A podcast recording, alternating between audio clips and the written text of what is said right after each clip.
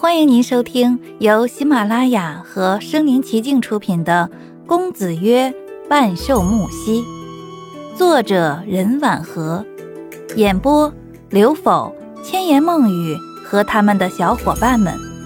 欢迎订阅。第十四章，接下来白一之把他所掌握的情况一五一十的告诉我。而我完全没有记忆，只是朦胧的记得我和阿妈被绑了，具体绑我的人都不知道是谁。我的脑袋里就好像装着一盆浆糊。白一之一开始认为我是在装，还给我进行思想教育和心灵洗礼。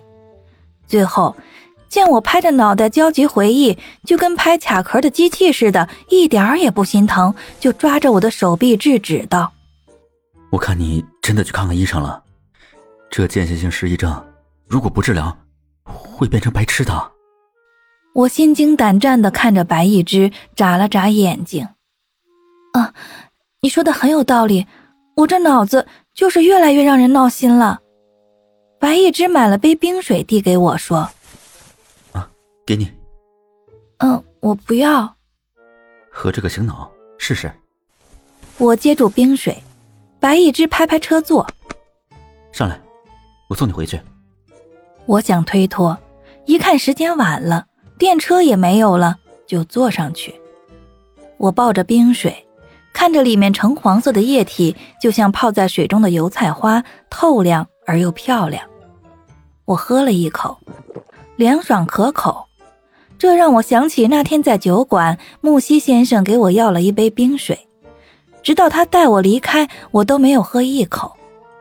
那天我赶巧来月事，而今天我是这么的热，满头冒汗。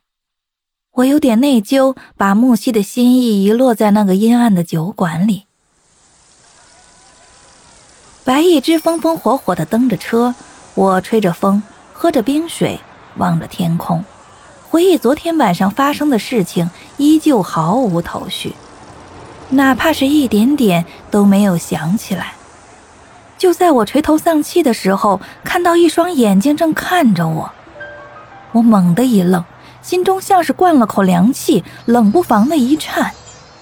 那双眼睛的主人坐在车里，车行驶的速度和白一只蹬车的速度一致，窗户半打开，也正好露出他幽暗深邃的眼睛。啊，是木西先生。路上是穿梭的人流，自行车的铃声，汽车的喇叭声，小贩的叫卖声此起彼伏，纷乱而又嘈杂。我看着车里的木西，他也看着我。世界渐渐就变得安静了，就连风声都没有了。最后，高傲的木西转过淡淡的目光，车窗缓慢关上了。心想着木西先生可能正好路过，一会儿就开走了，却发现他的车没有驶离，始终和我保持同样的速度。车窗是黑色的，我看不到木西先生。一想到他可能在黑玻璃后面看着我，我就紧张的手心冒汗，连冰水都驱不散。白一只没有发现被车跟着，依旧有力的蹬着车。还在前方扯着嗓门对我唠叨道：“女孩子要学会保护自己，不要和不该交往的人走得太近，小心上当受骗。哎呀，就拿你前一段时间认识的那个夜兰别野的主人木西先生来说吧，我们对他的底细啊一无所知。你一个姑娘家，怎么就敢跟他去参加宴会呢？”我拧了一下白一只的手臂，提醒道：“哎，别说了。”心想着他声音那么大。车里的人一准能听得到。白一只扭头看我一眼，说：“哎，你拧我干什么？我就是要告诉你，这种单纯的像白开水一样的女孩子，多长个心眼。如果下次再让我见到你和木西先生在一起，我就叫你凉白开。”到了胡同口，我跳下自行车，对白一只说：“哼，你一个警察还会给人起外号呀？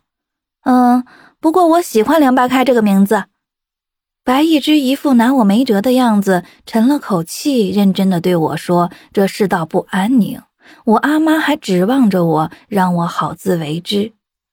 啊，谢谢你的冰水。我朝白一只蹬车而去的背影说道。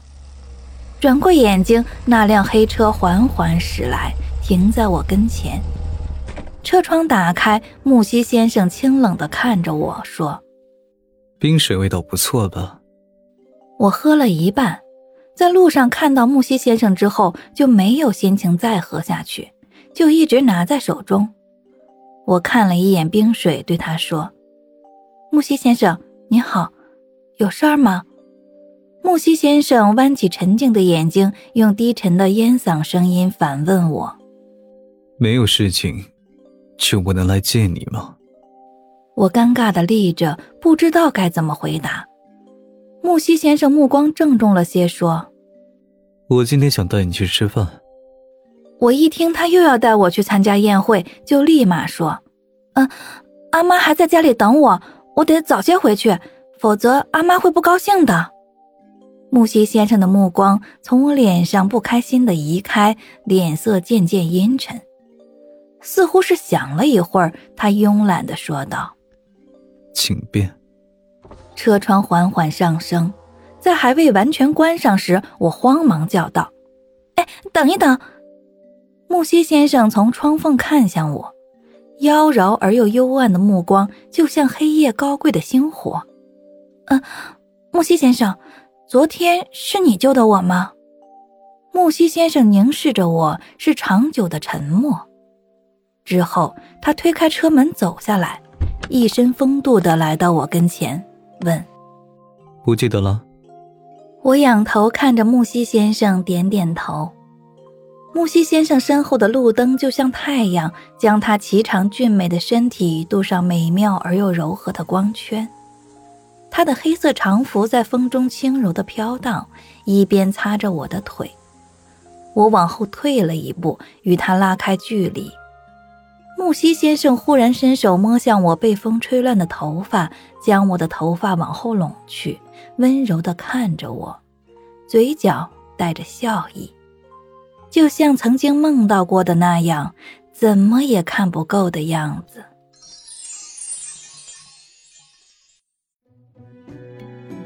本集播讲完毕，欢迎点赞收藏，写评论，还有红包可以领哦。